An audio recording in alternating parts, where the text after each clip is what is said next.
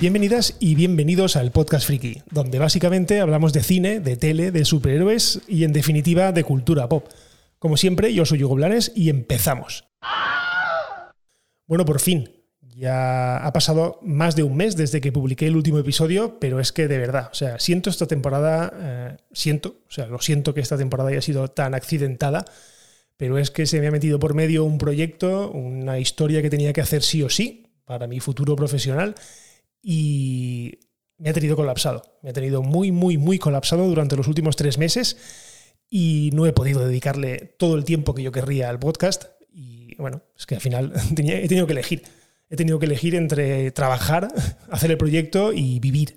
Y en este caso, pues el damnificado ha sido el podcast. Eh, siento muchísimo, esta temporada ha sido un poco rara, porque la verdad es que ha sido un poco rara, bastante irregular, bastante impropia de lo que venía siendo este podcast, pero es que ya os digo que no, no, me, no me daba el tiempo, no me daba el tiempo para llegar a todo y al final tuve que elegir.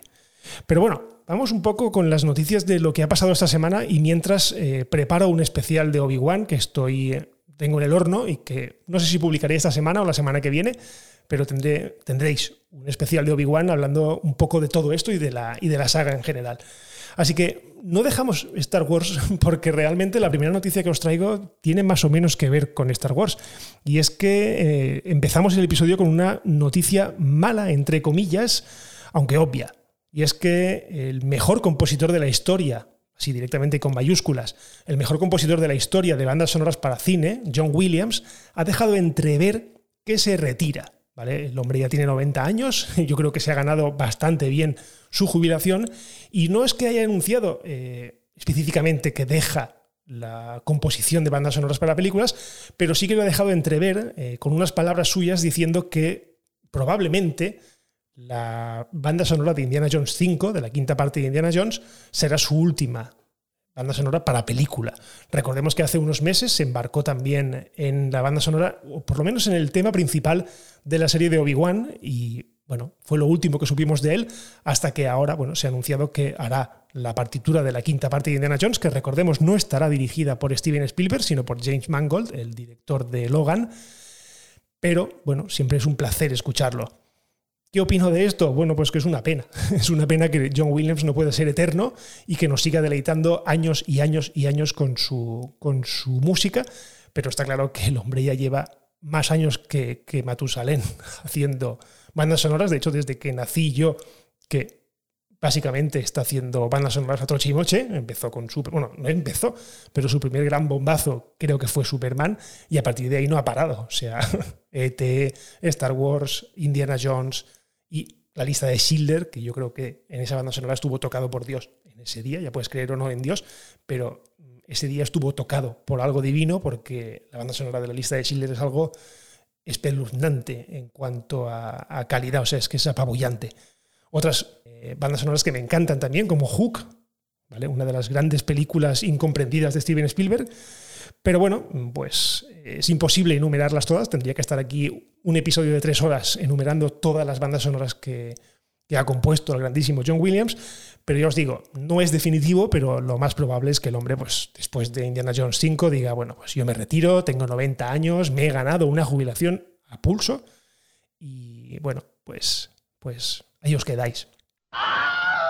Bueno, y seguimos un poco relacionados con Star Wars, y es que la verdad es que sabemos poco bastante poco, por no decir nada, sobre la próxima película de la saga, más allá de que estará dirigida por Taika Waititi, eso ya lo sabíamos, y que tenían previsto su estreno en Navidades de 2023, es decir, de aquí un año y poquito.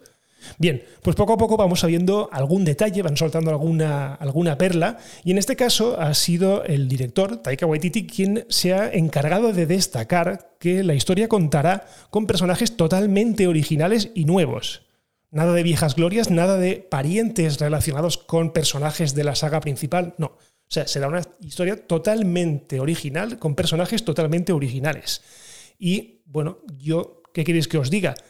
Mm, es algo que llevo reclamando desde hace muchísimo tiempo, no sé si me habéis oído o no, pero lo llevo diciendo muchas veces que a Star Wars le viene muy bien, o le vendría muy bien, enfocarse un poco en territorio inexplorado, en territorio nuevo y desarrollar historias porque es que el universo expandido de Star Wars es enorme. O sea, el lore de Star Wars es tan grande que, que cogiendo solamente una pizca de aquí, no hace falta que esté relacionado con la familia Skywalker ni con nada que conocemos. O sea, hay historias para dar y tomar.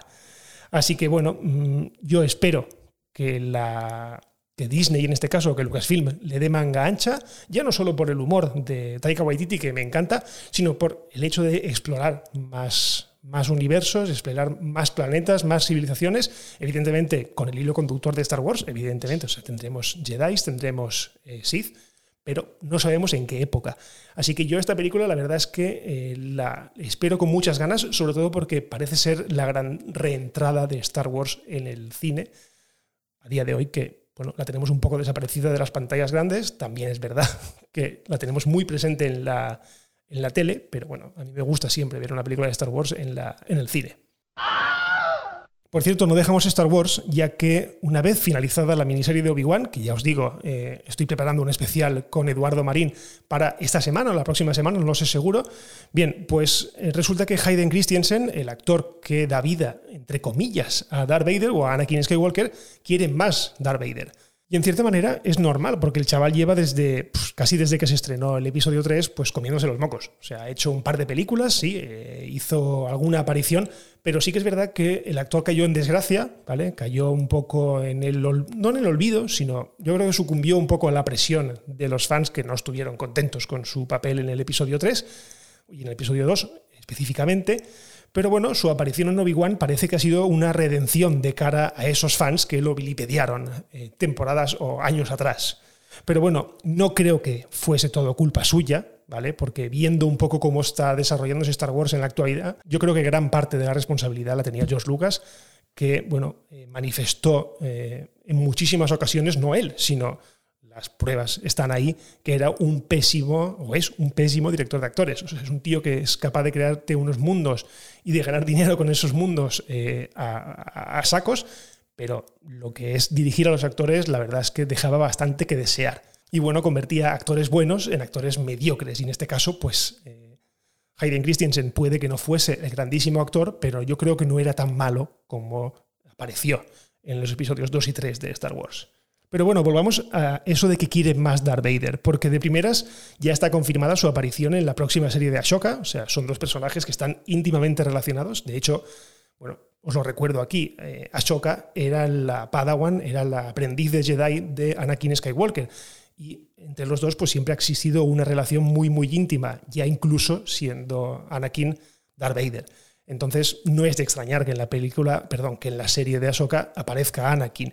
Más allá de ahí, bueno, no sé si se refiere a que quiere una serie centrada en Darth Vader, no sé si quiere una segunda temporada de Obi-Wan Kenobi, no lo sé. Pero el caso es que hay muchísimo material de Darth Vader en solitario, tras los episodios 3, o entre los episodios 3 y 4, que es cuando se se convirtió él en Darth Vader. Ya os digo que hay un montón de material en los cómics y en las novelas, además material que no tiene por qué estar relacionado con los actores que, o con los personajes que ya conocemos. Me refiero a que pueden haber historias paralelas que no interfieran en la línea de tiempo, digamos, que conocemos y que por, y que por lo tanto no estemos mirando con lupa a ver si esto es canon o si esto afecta a tal cosa que pasará después.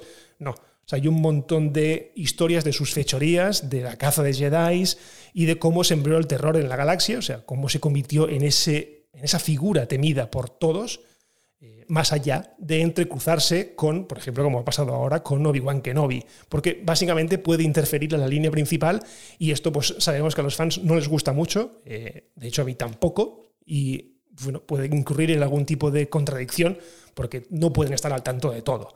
Así que bueno, mm, de hecho, ojo, eh, lo he dicho muchas veces, hay un personaje, un personajazo que todavía no ha salido en ninguna serie, sí que es verdad que se ha nombrado en la serie de del Mandaloriano, que es el gran almirante Thrawn, un personaje que en las novelas y en los cómics está muy ligado a Darth Vader. De hecho, ahora mismo estoy leyendo yo una de sus novelas, una de las novelas de, del gran almirante Thrawn, escrita por Timothy Zahn, que precisamente cuenta una historia de los dos entrelazándose, además con flashbacks entre pasado y presente de el gran ambiente Thrawn y Darth Vader o Anakin Skywalker.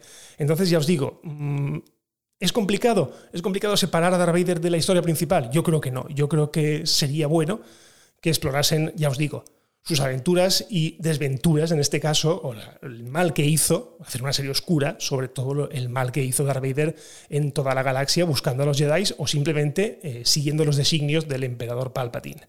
Así que bueno, veremos qué pasa en los próximos meses, porque ya os digo que probablemente pues, en la próxima Comic Con o algo por el estilo, pues Disney anuncie algún proyecto más en el que, bueno, Hayden Christensen tenga cabida como Darth Vader o como Anakin Skywalker, ya veremos.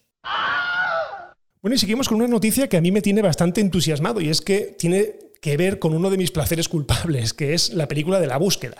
Para quien no lo conozcáis, La Búsqueda es una película como una especie de Indiana Jones de Hacendado, que está protagonizada por el inclasificable Nicolas Cage y que era una suerte de cazatesoros, eh, un historiador cazatesoros que, bueno, pues eh, perseguía o buscaba ruinas o no sé si ruinas, pero cosas que tenían que ver con la civilización, civilización, ¿no?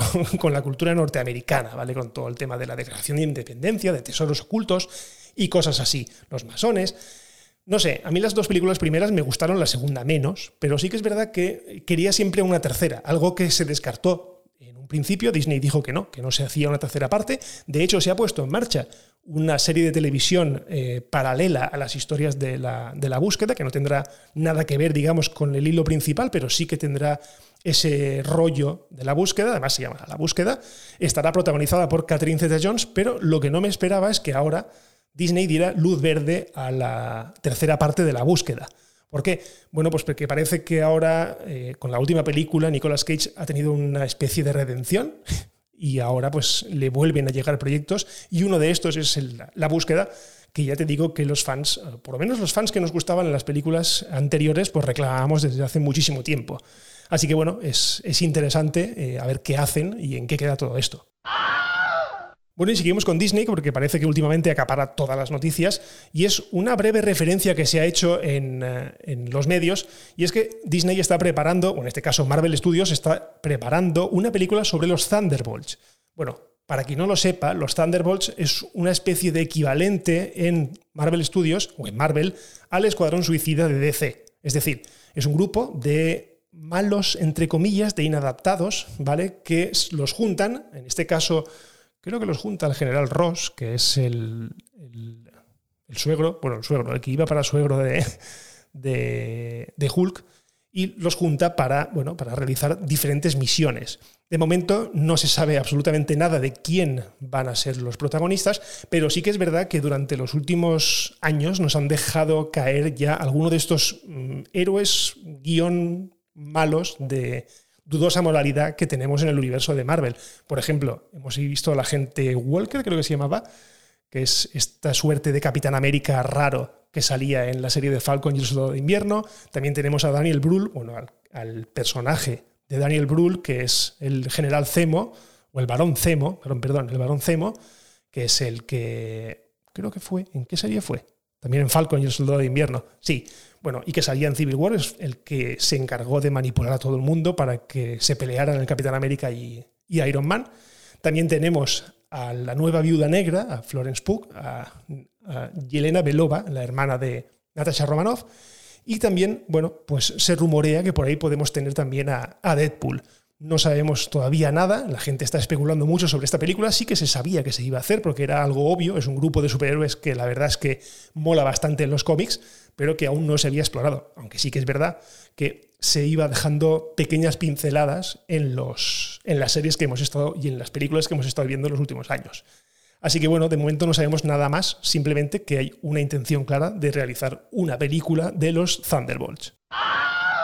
Bueno, y para el final me he dejado una noticia que, bueno, en realidad son dos, son dos noticias relacionadas con Warner DC. La primera es que se ha confirmado que Michael Keaton aparecerá en la próxima película de en solitario de Batgirl, por lo cual, bueno, pues seguimos pensando que Michael Keaton, es decir, el Batman de Michael Keaton va a ser una especie de mentor dentro de esta nueva etapa del universo de DC, ¿vale? Porque ya está confirmada. Además lo sabemos y ha salido en el tráiler que está confirmada su aparición en la próxima película de Flash bueno, pues seguirá haciendo un poco de mentor a las nuevas generaciones y en este caso aparecerá en la película de Batgirl. Una película que, por cierto, no sé si va directamente a HBO Max. Creo recordar que sí. Pero bueno, siempre es bueno volver a ver al bueno de Michael Keaton enfundado en su traje de Batman y si es en otra película, pues muchísimo mejor. Y esta noticia, la verdad es que la hilo un poco con lo siguiente, que es una mala noticia. Y es básicamente qué es lo que está pasando con el actor Ezra Miller. Vale, os pongo un poco en situación. Ezra Miller es el actor que interpreta a día de hoy y que ha sido durante varias películas el Flash dentro del universo de películas de DC, el universo expandido de DC creo que se llama. Bueno, pues este tío tiene un comportamiento en la vida real bastante, bastante deleznable. De hecho, eh, se ha hecho público y no para de hacerse públicas eh, diversas noticias con, al respecto de que tiene eh, o como secuestrados moralmente o no sé cómo, es que no sé realmente qué es lo que hace el tío este a varios menores, aparte de que donde va la lía, está claro que el tío va a una discoteca y acaba liándola, se lía hostias con todo el mundo y lo detienen. Entonces, parece ser que ya Warner está un poco hasta los cojones de él y ha decidido que, o al menos eso parece, yo todavía no hay confirmación oficial al 100%, pero parece que Ezra Miller va a ser despedido de Warner y en este caso esto afectará a dos franquicias. Por un lado, a la que os he mencionado, a el universo de DC de los cómics y por otro lado también a la, a la saga o a la subsaga de Harry Potter Animales Fantásticos. ¿Por qué? Porque también interpreta a uno de los malos. La verdad es que no me hagáis decir quién, porque no es una serie que me apasione. De hecho, no he visto la última todavía, pero bueno, él aparece. ¿Qué pasa con esto? Bueno, pues parecía o parecía ser que la película de The Flash iba a ser como un punto de inflexión entre el viejo universo de películas de DC y el nuevo universo de películas de DC. Y en este caso parece que esto se va a cortar un poco porque Ezra Miller pues va a desaparecer totalmente de la faz de, de Warner. ¿Qué va a hacer Warner con esta película? La verdad es que hay diversas informaciones que indican varias posibilidades. Una de ellas es, estrenar la película, bueno, normal y corriente, la película se estrena en los cines y no pasa nada, hacemos eh, publicidad o hacemos promoción sin el protagonista, con lo cual es bastante raro hacer una publicidad, o sea, hacer una promoción de la película sin el protagonista principal. Pero bueno, es que la película de The Flash, como os digo, es bastante importante para el futuro de DC, porque eh, tenemos a Michael Keaton, como os he dicho hace un momento, tenemos a Supergirl, o sea, tenemos la introducción de un personaje nuevo y que se supone que va encarado a alimentar un poco el futuro del universo de DC, por lo tanto Warner no puede eh, cometer un error con esta película. La otra opción es estrenarla directamente en HBO Max y, bueno, pues a ver qué pasa y perder un porrón de dinero, porque evidentemente esta película ha costado mucho dinero, es una película, digamos, de perfil alto de superhéroes. No lo sé, pero Warner ahí tiene un buen marrón con Ezra Miller porque, ya os digo, es un tío que actualmente está canceladísimo ya en Hollywood. O sea, yo creo que él espera tener una segunda oportunidad como tuvo Robert Downey Jr., pero yo creo que este tío está totalmente cancelado. Lleva años haciendo el imbécil, haciendo subnormaladas por ahí, cometiendo delitos, porque al fin y al cabo lo que hace es cometer delitos, y esto en Estados Unidos y en todo el mundo, pero especialmente con la moral, con la moralidad, perdón, de Estados Unidos, pues estas cosas no, no se permiten. Así que yo creo que nos podemos, por lo menos yo creo que me empezaría a despedir ya del personaje, o por lo menos del actor este, y qué va a hacer a partir de entonces. Yo intuyo que o bien le van a cambiar al personaje el actor, cosa que no me gustaría mucho, porque ya, bueno, pues tengo, si ya hay bastante cacao con el tema de que las series de televisión del universo de DC tienen a unos personajes con unos actores y en el cine con otros, en este caso, yo creo que me inclinaría más porque dieran paso a Wally West, que es el siguiente Flash, es el otro Flash que existía dentro del universo de DC, de los cómics en este caso, y ahí pues un poco arrancar de cero y usar la película de Flashpoint para, bueno, pues, pues para hacer un reinicio y en este caso sin el actor. ¿Qué pasa? Que la película está rodada, la película está en fase de montaje y de efectos especiales, pues no sé si llamarán ahora a última hora a alguien para que haga una especie de, una suerte de, escena los créditos y que, bueno, pues tome la dirección que debe de tomar. Pero ya os digo que es una putada lo que está pasando con DC, le sale todo mal, directamente le sale todo mal. Tenemos el caso de Amber Heard, que también va a, desaparecer un poquito de la serie, de la película de Aquaman, van a reducir su presencia al mínimo. Así que, bueno, pues tiene, ahí tiene una buena patata caliente, la verdad, el Warner, porque ya os digo que este tío actualmente es un indeseable. De hecho, a día de hoy, cuando estoy hablando, estoy grabando esto, el tío permanece totalmente desaparecido. O sea, ha cerrado su cuenta de Instagram para que no sepan dónde está. O sea, que el tío está un poco en busca y captura. O sea, imaginaos el percal conforme está de mal. Pero bueno, mm, es una mala noticia porque la verdad es que estos universos requieren un poco de estabilidad, que es lo que, bueno, siempre ha tenido Marvel, ha tenido una estabilidad con los actores que la verdad, bueno, pues le ha beneficiado a la hora de la continuidad. Y en este caso, lo único que va a conseguir es que, pues bueno, mareemos un poco más al espectador si ya no está bastante mareado. Bueno, y hasta aquí un nuevo episodio del Podcast Friki. De nuevo, perdonad por la tardanza, perdonad también si oís un poquito de ruido, o si habéis oído un poquito de ruido de eco, porque literalmente estoy grabando en una cueva, o sea, es así, estoy grabando en una cueva. Muchísimas gracias por escuchar y ya sabéis, si os ha gustado, compartid el podcast, dejad valoraciones, suscribíos, porque es la mejor manera de enteraros, sobre todo con esta irregularidad que tengo últimamente. Si os queréis poner en contacto conmigo, estoy como siempre en Twitter en arroba goblanes y en arroba el podcast friki y por lo demás lo dejamos aquí y nos escuchamos en el próximo episodio del podcast friki. Un abrazo y adiós.